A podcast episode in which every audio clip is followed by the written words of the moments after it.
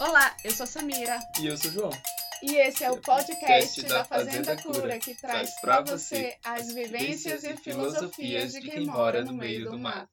Uma hora fica bom. Uma hora fica bom. É, esse é o segundo episódio com o tema é, veganismo e permacultura. É, no primeiro, na primeira parte desse episódio, na, na verdade são dois episódios, a Duas gente partes.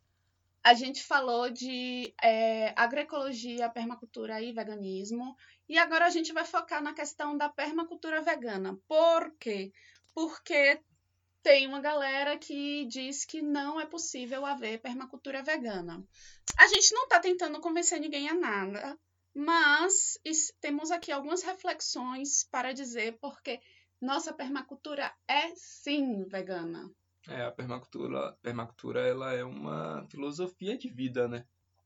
Então, acho que permacultura não tá ali, a permacultura é vegana ou não é vegana. A permacultura é como é uma filosofia, né? Tem uma ética e na nossa ética, na nossa filosofia, a permacultura é vegana sim.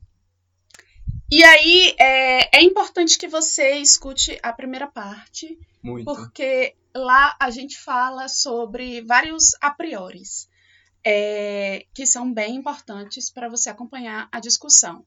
Mas queremos destacar um a priori bem importante aqui, que é falamos sobre sistemas, não sobre pessoas, e a gente não está tentando te convencer a absolutamente nada. E um outro a priori, a priori muito importante é: falamos em nome de Samira e João e em nome da Fazenda Cura. Não falamos em nome de nenhum outro movimento. Super importante isso. E aí a gente, como sempre, começa pelas definições. É, em outros, é, no episódio anterior, a gente deu a definição de veganismo e em episódios anteriores a gente deu a definição de permacultura. Mas para você relembrar, porque né, o ideal é escutar o episódio anterior antes, Uhum. Vamos lá falar. Uma definição de a definição de permacultura é elaboração, produção e manutenção de ecossistemas produtivos que mantenham diversidade, presta atenção, diversidade, resiliência e estabilidade dos ecossistemas naturais. Então, a referência aqui é ecossistemas naturais. E a definição de veganismo é uma ética antiespecista. Então, ah, perdão, na definição de permacultura eu esqueci de dizer que é uma ética para a elaboração, produção e manutenção Uhum. dos tais ecossistemas produtivos. E resilientes. Pois é, com essas três características super importantes. Então, é, vamos lá para o conteúdo, porque, né, o tempo é curto. Exato. E a primeira pergunta que a gente quer responder é se é possível uma permacultura vegana. E aí a gente diz um rotundo sim. Por Sim. quê? A ética permacultural, lembrando que a permacultura é uma ética, é uma ética, é um conjunto de regras e princípios, né? E a ética permacultural, ela não fala absolutamente nada específico sobre animais. Veja bem, as técnicas permaculturais falam sobre animais, mas técnicas não definem a ética. O que define a ética são princípios e regras. Portanto, né, é, não, não tem porquê a permacultura não poder ser vegana. E é, a gente sim sabe que Bill Mollison e David Holmgren é, não são barra eram veganos, né? David não é vegano e Bill não era vegano, mas é, ao longo do, do, do que eles produziram, não há restrição para o veganismo. Inclusive, é, Bill Mollison ele criticava bastante o vegetarianismo, mas o vege- vegetarianismo que ele criticava era aquele baseado em grãos comprados, né? Porque e, e- e ele falava dos grãos como monocultura de grãos. E também ele condenava o vegetarianismo de comida industrializada. Nós também é, não, não é o veganismo no qual a gente acredita, né? Nem da monocultura, nem de comida industrializada. E Bill também batia bem forte na indústria da pecuária. E, por exemplo, é, no, no- não só, enfim, né? Todos os animais alimentados com grãos por causa da monocultura. Então, é, se você tiver dúvidas sobre esse ponto específico, O livro que ainda não tem versão em português é o Manual do Design Permacultural. É, eu, eu vou falar o nome: é, Permaculture Designers Manual. eu odeio falar as coisas em inglês, acho que às vezes fica meio pedante. Mas só para quem souber inglês e quiser a referência, na página 29 e 30 ele explica isso com de detalhe e ele fala, inclusive, que a dieta vegetariana, vegetariano ele está se referindo ao vegetarianismo estrito, né? Só em português vegetariano não significa vegano. É, e, e, ele diz que essas dietas são muito eficientes se elas forem baseadas é, basicamente em produção autônoma ou de, baixa, de baixo impacto, né? Se os restos forem compostados, enfim, né? Se isso for dentro de uma ética permacultural. Onde os ciclos se fecham. Exato, pronto. João fechou aí perfeitamente. E aí, é... outra questão que a gente quer colocar para responder essa pergunta, se a, a, a permacultura pode ser vegana, né? É que a referência da permacultura são os ecossistemas naturais e os sistemas devem ser estáveis. Então, é, claro que é possível permacultura vegana se porque é, dentro do veganismo o foco é não interferir na vida dos animais, o que facilita um sistema estável, né? E fica mais próximo dos ecossistemas naturais. Então, por exemplo, não existe ecossistema natural que tenha animal domesticável. E a gente duvida, inclusive, que sistemas com animais domesticados sejam de fato estáveis. A gente vai falar mais sobre isso, né? Mas basicamente, se o animal é domesticado, provavelmente a, a sobrevivência dele depende de você se ele for um animal dócil. E se ele não for um animal dócil, ele provavelmente é um animal invasor. A gente vai falar mais sobre isso daqui a pouco. Mas nessa lógica, indo na raiz da permacultura, é, a permacultura vegana seria mais parecida com um ecossistema natural do que a permacultura é, com o uso de animais, né? É, ou exploração, como a gente prefere dizer. É, não estamos dizendo que você precisa deixar de fazer sua permacultura com exploração de animais. Não tem problema. Se cabe na sua ética, é de boa, como a gente falou no episódio passado inteiro, diversas vezes. E Mas. Também a gente não defende monocultura de ideias, né? Ah, sim. E Essa esse... é a nossa ideia. Esse é um ponto bem importante. A gente fala o tempo inteiro que não quer te convencer a nada, porque é, a gente realmente não quer te convencer a nada. A gente não acha que todo mundo tem que pensar igual a gente. E para deixar isso bem nítido, a gente fez um episódio só sobre isso, falando sobre monoculturas, inclusive monocultura de ideias, que é o nosso quarto episódio. A gente recomenda que você dê uma olhada também. Aí, tipo, seria escutar o quarto episódio, escutar o quinto e escutar esse, que é o sexto. É... Se você tiver afim também, né? É. e aí, é nesse sentido, é, algumas pessoas vão dizer, mas não é possível é, permacultura vegana porque o, os pais da permacultura não previam o veganismo e a gente precisa ser ortodoxo. Ortodóxico é ótimo, né? Ortodoxo. É, a gente discorda e lembra que a permacultura ela não é uma religião, portanto, ela não tem dogmas, ela tem princípios e regras, né? E técnicas. É, e os próprios pais da permacultura mudaram bastante de ideia ao longo da vida deles. Se você lê Permacultura 1 e depois você lê os livros que foram escritos no, no, na década de 90, no, no século 21, você vai ver que tem uma mega diferença entre eles. Então, é, a gente não acha que esse argumento se sustente muito.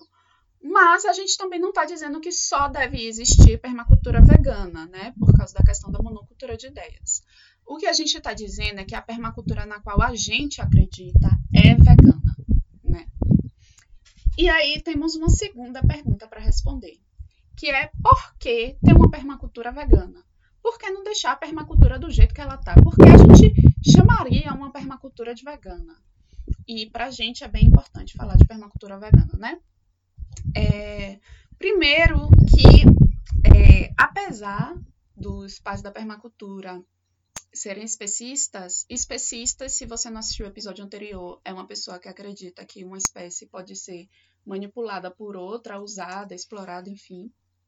é, apesar deles é, serem especistas, quem é, é, é, vegano, o oposto de vegano é especista. O oposto de vegano não é onívoro, tá bom, gente? Ou é especista ou é carnista, que é um tipo de especismo. Então, é, é, apesar de Bill e, e David serem é, especistas, eles escreveram uma ética e princípios que é, cabe perfeitamente mudanças, inclusive para abraçar o veganismo. Tem quatro princípios do design permacultural que a gente quer chamar atenção especialmente. O primeiro é observe e interaja. Ou seja, a permacultura ela não é pensada para ser é, algo estático, né? Na nossa perspectiva, esse princípio deixa claro. É a partir da nossa observação e da nossa interação com o sistema e, enfim, Nesse caso, com a permacultura, a gente pode fazer as mudanças. Segundo, pratique a autorregulação e aceite feedback. Mais um, um elemento, né? Esse é mais um princípio do design permacultural para a gente perceber que dificilmente a permacultura seria um, uma ideia fechada. É, integrar ao invés de segregar, outro princípio do design permacultural.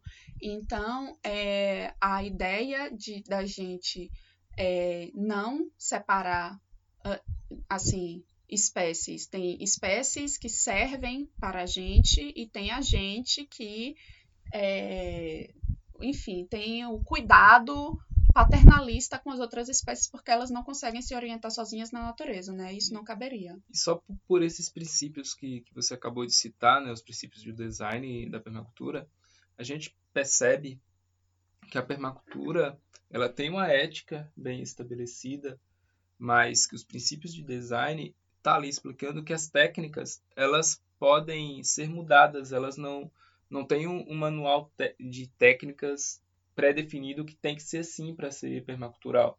Uhum. Não tem que usar o animal para ser perma, para ser permacultura, né?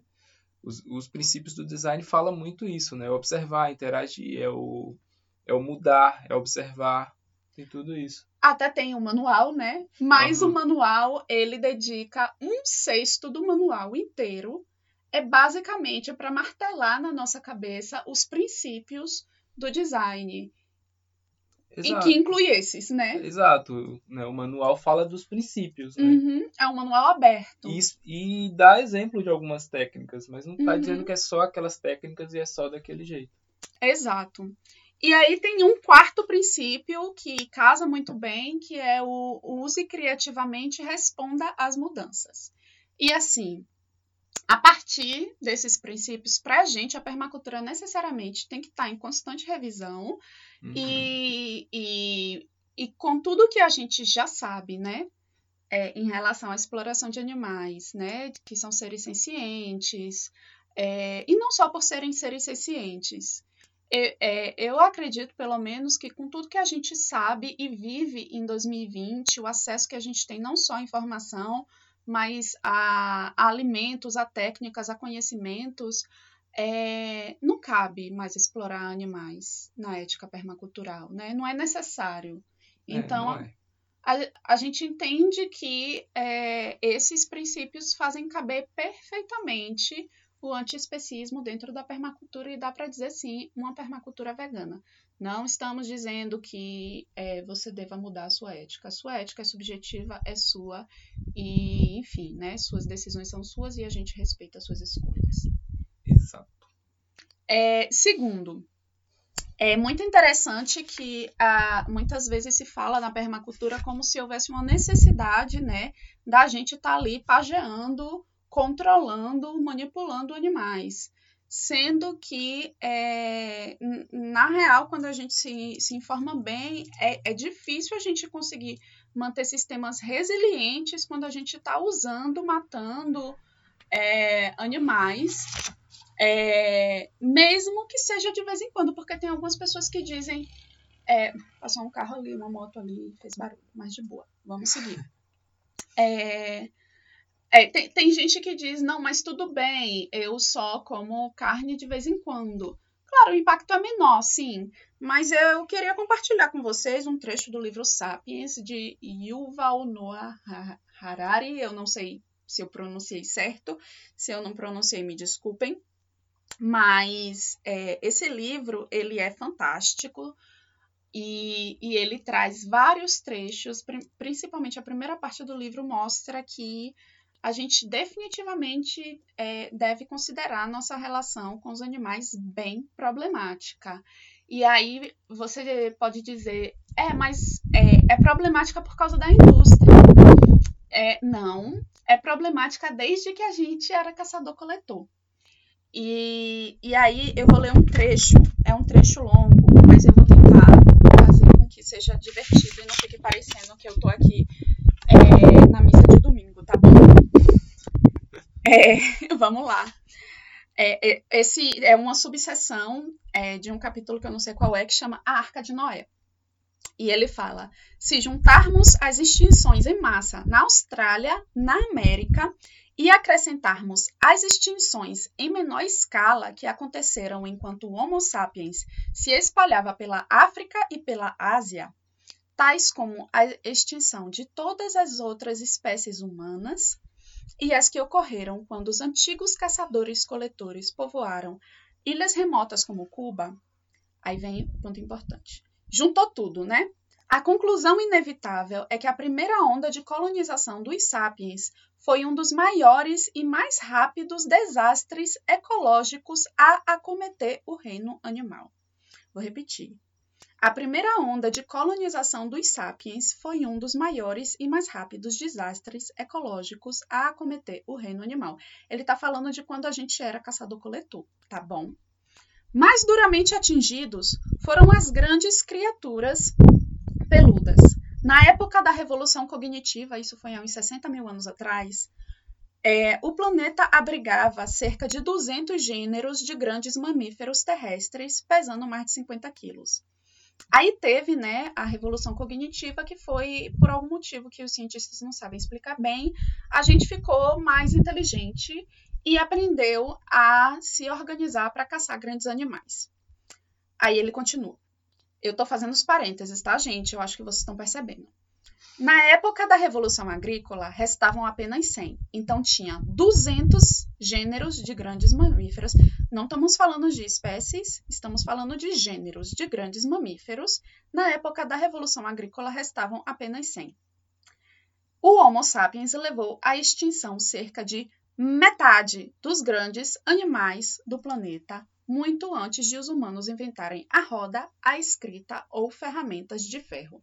Então, vocês estão entendendo que, mesmo é, do jeito que a gente vivia como caçador e coletor, a gente, na nossa relação com os animais, pelo especismo, a gente já é um perigo para os ecossistemas, né? Os ecossistemas naturais. Então, muito difícil falar que, mesmo caçando, a gente consegue manter sistemas diversos, né? Tá dizendo aqui que a gente acabou com metade da diversidade, resilientes.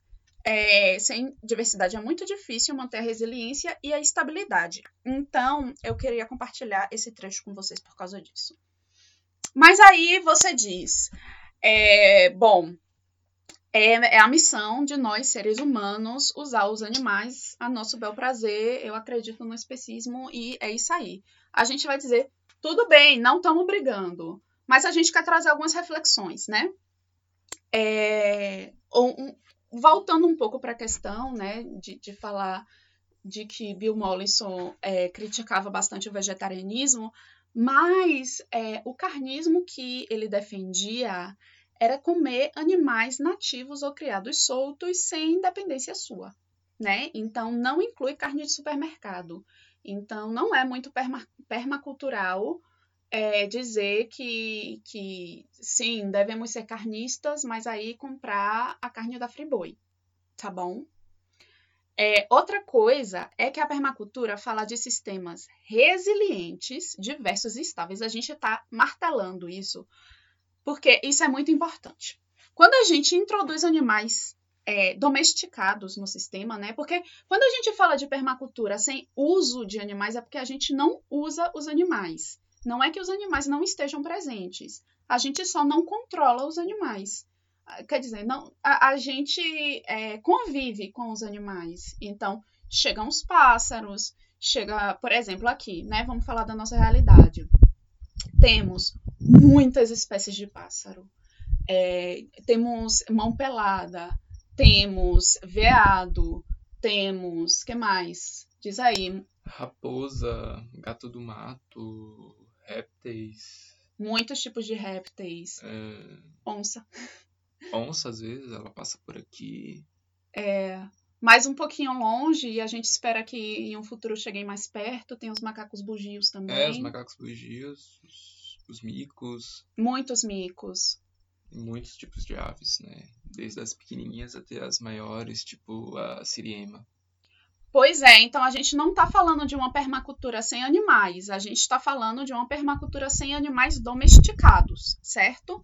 E aí, é, e até por um cuidado com a, a, a fauna local, a gente até hoje não teve coragem de colocar gato e cachorro aqui, porque a gente tem medo de que é, esses animais afetem a, a convivência né, da fauna local.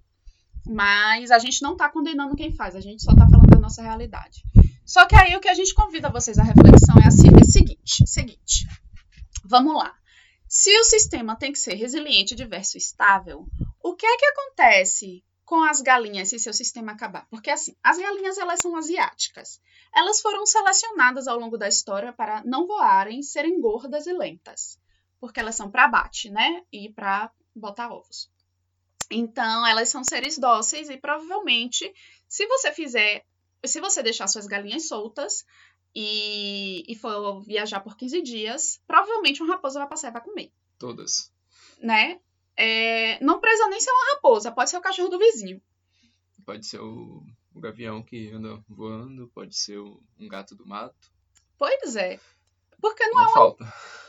Um, não é um animal que vai saber se virar naquele ecossistema.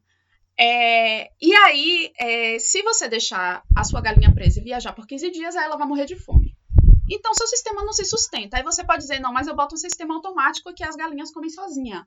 Tudo bem. Uma hora, esse sistema vai acabar. Então, é, Alguém tá, tem que alimentar esse sistema. Pois é. é se esse sistema ele é completamente dependente de você, e você faz permacultura. Se você faz permacultura, você deve lembrar que um, um, uma da, Oxi. Tá rolando música por aqui em algum lugar, mas tudo bem, vamos continuar. Se você faz permacultura, você deve lembrar a importância de que cada um dos elementos do sistema tenha pelo menos duas formas de alimentação, né? Para que o sistema de fato seja resiliente, senão o sistema acaba. Né? Porque se faltar uma forma de alimentação daquele elemento, você tem uma segunda forma de alimentação. Quando a gente fala alimentação, para quem não está familiarizado com a permacultura, é uma forma de manter aquilo funcionando, né? Aquele elemento funcionando. Então, por exemplo, se você só tem uma fonte de energia elétrica, é, é, tem uma alta probabilidade de dar chabu em algum momento. Se você só tem uma fonte de água, tem uma alta probabilidade de dar chabu em algum momento. Chabu, para quem não entende o, o, termo, né? Talvez soteropolitano, não sei nem se no resto da Bahia fala isso. Ah, eu sei o que é chabu. Bom, dá, dá ruim, tá bom? Dá ruim. E aí tá, a gente falou das galinhas, mas se a gente pensar nos bois, nas cabras, nos porcos, eles são todos europeus e asiáticos também. Inclusive, é interessante observar que na fauna brasileira não existe nenhum animal do tamanho do boi. É, e. Não, né? Não. Não, não tem. Não tem. O maior que... é a anta, né? Não, nem sei qual é o maior. Pode ter algum maior. Eu acho que o maior que tem é o humano. É. Não sei se tem outro maior, mas do tamanho do boi eu tenho certeza que não, não tem. Não tem.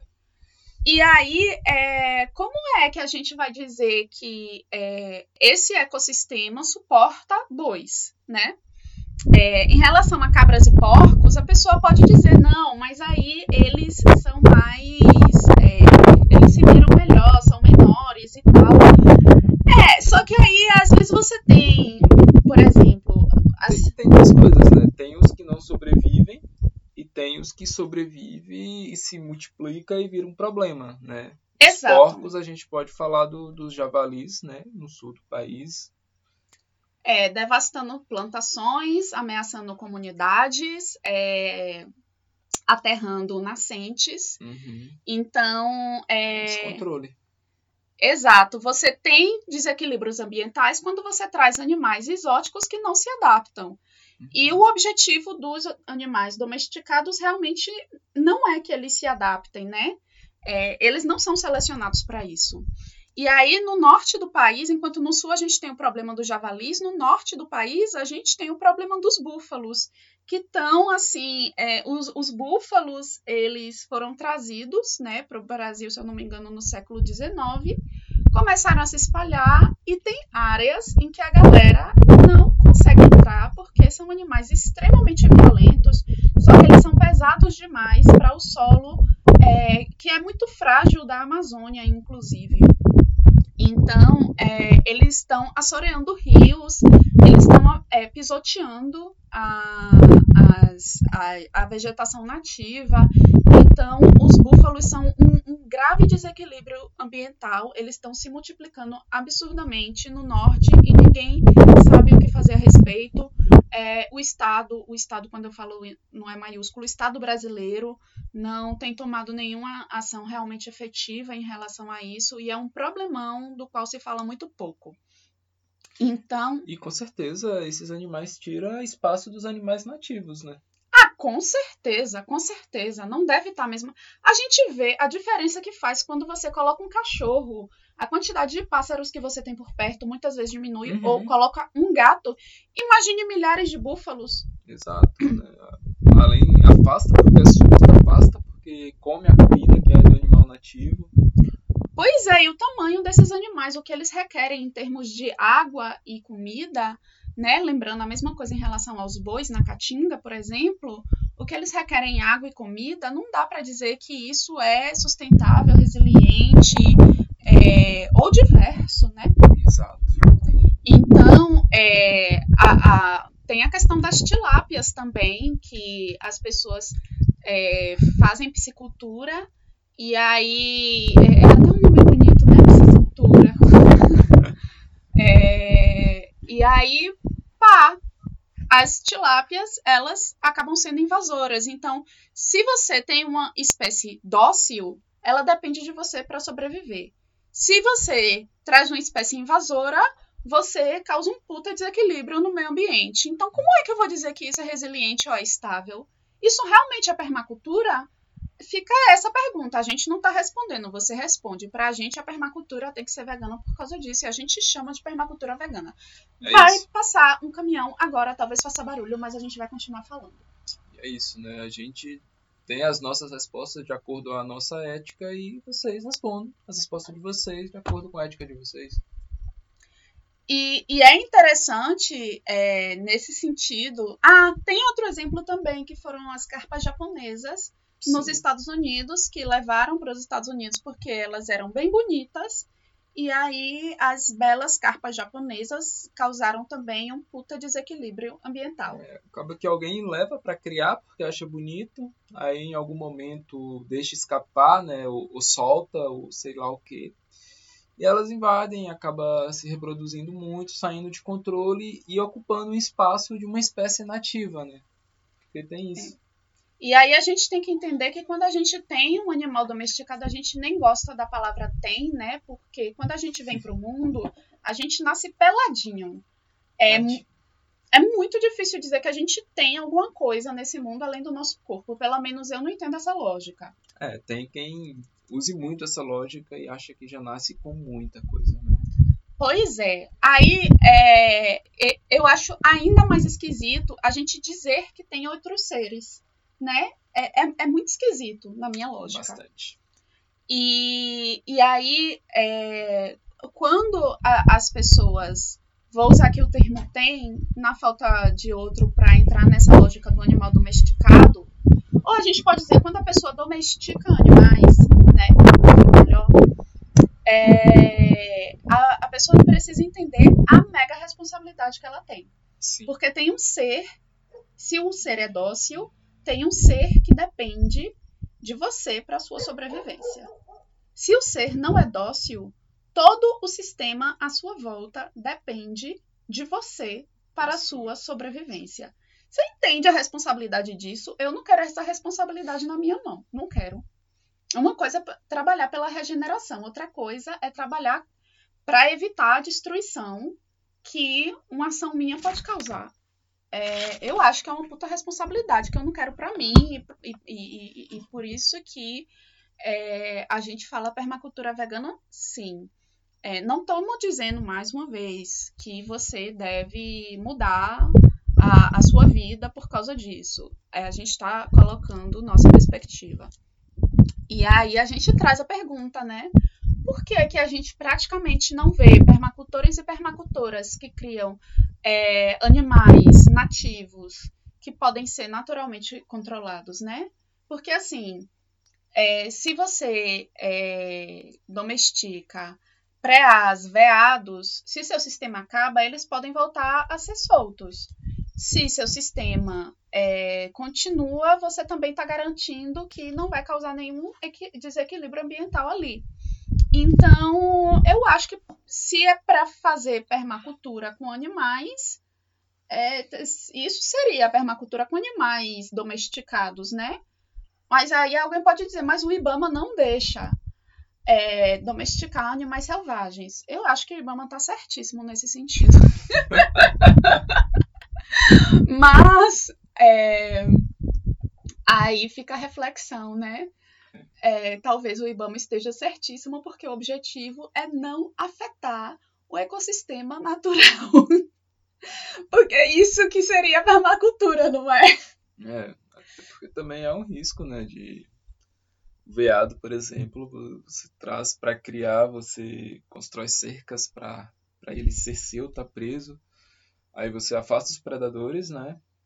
Você facilita a reprodução e aí você pode ter uma superpopulação de veados. E aí depois precisar ser solto, será que aquele sistema vai sobreviver a essa quantidade de veado? É, como a gente sabe, é, toda intervenção que nós humanos fazemos na natureza tem, tem o seu custo, tem o seu impacto. Então a gente precisa ser muito consciente em relação a elas. E aí, é, outra questão super importante é que se você quer beber leite e você quer comer carne todo dia, é, você deve entender que o seu rebanho ele tem que ser grande, né? Porque principalmente se você vai comer carne, você tem que ter um tamanho razoável de terreno. Se você acredita que os animais devem estar é, eu, eu, não quero usar a palavra confortável, mas se você acredita no bem-estarismo, né? Se você acredita na vaca feliz, então, eu acho que a gente concorda que para você beber leite e comer carne todos os dias, você precisa é, de espaço. Porque assim, vaca não dá leite por dar leite. Vaca é que nem mulher. Ela dá leite quando ela está prenha, quando tem um filho, né? Então, não tem como você manter é, uma vaca eternamente Produzindo, é, leite. produzindo leite. Então você precisa de algumas vacas. E aí essas vacas precisam ter bezerros. E aí, se a vaca precisa ter bezerro, e aí você precisa do macho, é, basicamente você está entendendo que você vai ter ali uma comunidade de vacas. Só que vacas são bicho grande. Eles precisam de espaço.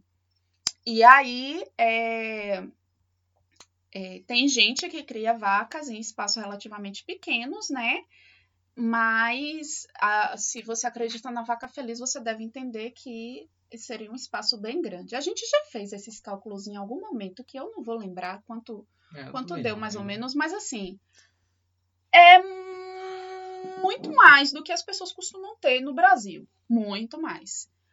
E, e, e aí, se a gente precisa de um espaço amplo para você comer carne e você é, beber leite, você deve perceber que aí a gente teria uma concentração de terras nas mãos das pessoas que querem beber leite e comer carne. Mas tem uma ética da permacultura que fala disso. Perma, é, permacultura fala de partilha justa. Pois é. Então, se pessoas estiver acumulando terra, essa partilha não é tão justa, não é isso?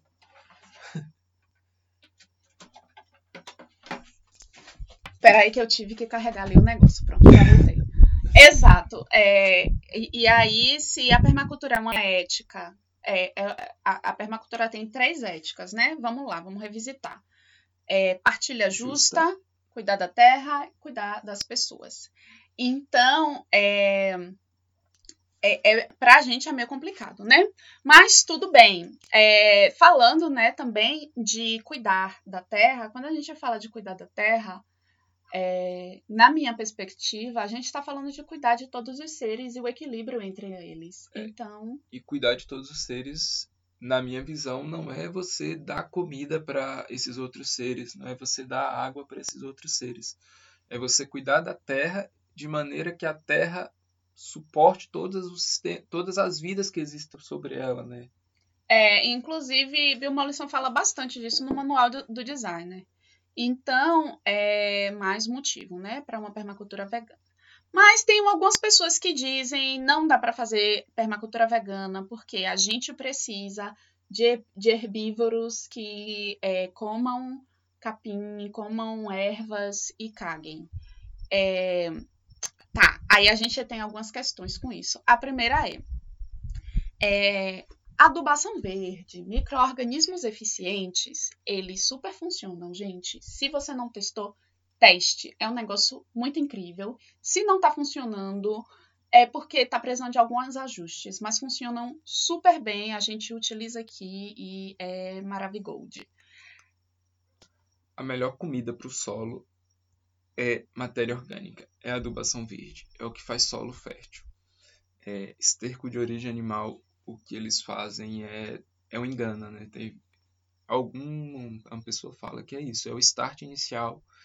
É, você coloca ali para enganar as plantas, para elas, elas acharem que está em, um, em um solo fértil e elas poderem crescer para poder dar matéria orgânica em abundância, para aí sim ter a verdadeira regeneração do solo. Pois é, só que assim, a gente pode desenvolver esse start inicial com o que mais importa, que são o quê? Os micro-organismos, né, que, é, que disponibilizam esses nutrientes é, e, e, a matéria orgânica, né? E vai acelerar ainda esse processo. O microorganismo acelera, porque ele acelera a decomposição dessa matéria orgânica, ou seja, acelera a formação de solo. Inclusive, para cada região, parece que a gente vai ter é, técnicas específicas que se adaptam melhor. Aqui a gente está percebendo que o uso de. Aqui a gente está no semiárido, para quem não sabe, Caatinga. no sertão, Caatinga.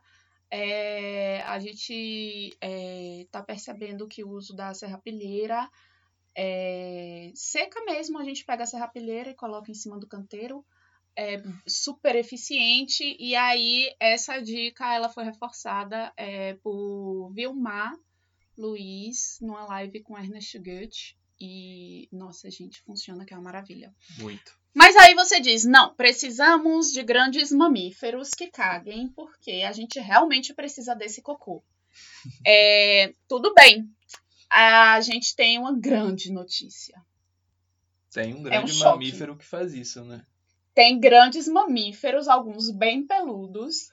Outros nem tanto. que cagam e fazem xixi em grandes quantidades e tornam um problema, inclusive. Eles cagam e mijam tanto que isso virou um problema mundial, que é o esgotamento sanitário. Então, nós, nós seres humanos, somos mamíferos, gente. E assim, o nosso xixi, que é riquíssimo em nitrogênio e potássio, ele está praticamente é, disponível de imediato, porque pela bexiga, na bexiga não se desenvolve bactéria, né? Se desenvolver bactéria na sua bexiga, cuidado, você tem uma infecção urinária. É, é, então, é, a priori, é, o xixi ele é bem seguro, ele só precisa de um pouquinho de fermentação. Na uhum. internet você encontra aí como fazer isso. E você pode usar de imediato. Enquanto você está usando o seu xixi, você pode fazer um banheiro seco e você pode compostar o seu cocô e da sua família e pedir, inclusive, cocô a todo mundo que você conhece se você acha que você realmente precisa de muito adubo. Faça um banheiro seco bem bonito, bem bonito, bem convidativo e chama todo mundo para usar. Pois é, e aí você vai estar tá resolvendo dois problemas em um. Porque, de um lado, você ajuda a resolver o problema mundial do esgotamento sanitário, que é gravíssimo. Inclusive, se eu não me engano, quase metade das pessoas no Brasil não tem. Não tem acesso. É, e segundo, você está adubando suas plantinhas. Aí você diz, mas o cocô, ele precisa de muito tempo para é, ser seguro. De fato. fato. É bom avisar também que o cocô de boi, ele, preci é, ele precisa de um tempo de maturação também, porque até cinco meses depois tem risco de E. coli, né? É, da bactéria. Então, você precisa de um descanso para o cocô do boi também. Todos. Todos, todos os cocôs. Não pode ser fresquinho. Mas é, o cocô humano, você consegue em um ano usar de maneira segura em árvores e jardins. E em dois anos é super seguro você usar, inclusive, em sua horta. E, e, e é muito interessante que eu vi em algum lugar, não lembro onde foi, que a quantidade que você caga é exata, durante um ano é exatamente o que você precisa para adubar o que você come durante um ano. A natureza não é uma gênia perfeita, maravilhosa. Círculos que se fecham. Exato. Mas aí. Pra você que tá achando que é assustador adubar sua horta ou sua árvore com o seu cocô, é, é assustador cagar na água que a gente bebe né? E eu devo te dizer também que tem vários projetos no mundo é, em que as pessoas estão fazendo exatamente isso. Tem um projeto lindíssimo no Haiti é, que estão ajudando a resolver o problema do esgotamento sanitário em favelas é, com banheiro seco. Tem nos Estados Unidos, é, já tem grandes, grandes, grandes usinas de produção de, de adubo a partir do, do, do esgotamento sanitário. Então, isso não é novidade no mundo. Inclusive, eu estava lendo, muito engraçado, é, tem registros históricos de que é, a galera pagava rios de dinheiro, os caras ricos que plantavam é, no Japão e na China, eles pagavam rios de dinheiro por caçambas de cocô do povo. Uhum. É, é, é, conhecido como o solo da noite, né? É, tem estudos que falam que o, a terra preta indígena, né, aqui da Amazônia, também é cocô, enfim, várias matéria, matéria orgânica enterrado junto com carvão, com cinza, que fez a, a terra preta indígena, né? Exato. E, e para quem não conhece, o termo terra preta é basicamente uma das terras mais férteis do mundo. A terra mais fértil do mundo. É. E, e aí, é, você diz, não, mas eu ainda tenho uh, o meu cocô. Tudo bem, a gente só coloca a seguinte reflexão. É, para você é de boa comer a comida adubada com o cocô da vaca, mas não com o seu cocô? Aí esse silêncio é porque a gente fica meio sem saber o que dizer. Uhum. Eu acho que o que a gente pode dizer é: você está percebendo que é uma questão moral, né? Que é uma questão estritamente psicológica. E tudo bem, não quero comer meu, é, minha comida adubada com, com cocô, nem da vaca, nem, nem o meu, nem. Faço serrapilheira. Micro-organismos eficientes, é. adubação verde. Faço e tá tudo resolvido. Mas, enfim, basicamente, é, a gente queria deixar essas reflexões aqui. E se a gente continua discordando é, nós e você que está aí escutando a gente, a gente quer reforçar, isso não é um problema. Se você faz permacultura, a gente continua do mesmo lado. De verdade. Porque a gente tá pela regeneração e contra a destruição. A gente tá né, é, é, claro, é, tocando, construindo uma permacultura vegana, mas a gente respeita demais todo tipo de permacultura, a gente respeita a sua ética. O que a gente pede é respeite também a nossa. Não diga que não existe permacultura vegana. Cada um com sua ética. E, e assim, o que importa é o que a gente falou no episódio passado. A gente tá junto pela regeneração pelo cuidado da terra, pelo cuidado das pessoas e pela partilha justa. Estamos aí, estamos trabalhando junto. Então, Exato. vamos nos unir. E ficam as reflexões, né? Claro. Que dá para jogar fora também. E, de verdade, tudo bem você discordar de tudo que a gente está falando. Tudo bem de verdade. É, cada um com, com, com, a sua ética, com, com o seu jeito de, de viver no mundo, né? Com o seu jeito de existir. Pois é, aí a, diria um samba, cada um com seu cada um. Deixa o cada um dos outros. É isso aí, eu nem sei que música é essa, estou tentando cantar. Bom, gente, é, esse é o nosso recado. Conta pra gente nas nossas redes o que você achou. Mais uma vez, a gente ia esquecer de falar de, de nossas redes. Qual é o Instagram? arroba Fazenda Cura, O nosso site, fazendacura.org, é, o Facebook. é, facebook.com.br Fazenda Cura. É, mais alguma? Ah, o YouTube? Ah, a gente agora também tem YouTube. Não sei se tem vídeo, mas uma hora vai ter. É, bom, tem podcast lá. Ah, é, e, pronto. e o nosso YouTube também é Fazenda Cura, o nosso canal. E aonde encontra todos esses episódios de podcast que você falou pra galera ouvir? Ah, verdade. É, você já está escutando é, de alguma forma, mas tem outras formas também. A gente tem no YouTube, tem no nosso site, fazendacura.org barra podcast. A gente tem no Spotify, no Deezer, no Apple Podcast, Google Podcast, enfim. Como você quiser escutar, você consegue escutar a gente. Então pronto, pode mandar pro, pro seu amigo, pra alguém e falar. Em qualquer lugar você vai encontrar e vai poder ouvir. Pois é. E tem o nosso e-mail, contato Verdade. arroba fazendacura.org. Conta pra gente o que você achou dessas reflexões. Bora discordar. A gente ama uma diversidade. A gente não tá aqui pra brigar com ninguém. Não acreditamos nem nisso. Exato. Acho que nas discordâncias podem surgir coisas grandiosas, né? Acho que a construção ela é baseada na discordância. Porque se todo mundo pensa igual, não tem o que construir. Pois é, eu acho que quem é da permacultura é sempre pela diversidade. Então, é o nosso caso. E é isso aí, gente. Não a monocultura. Não, a monocultura. Um abraço imenso. Toda a nossa gratidão por você ter escutado até aqui, se é que você escutou até aqui. Quem escutou vai saber. É, pois é. Um beijo, um abraço apertado. Tamo no Instagram lá, atualizando diariamente nosso, nossa vida por aqui. É Muito conteúdo. muito conteúdo. Então, corre lá e vai conhecer a gente. Um cheiro no coração. E até mais. Até mais. Tchau, tchau.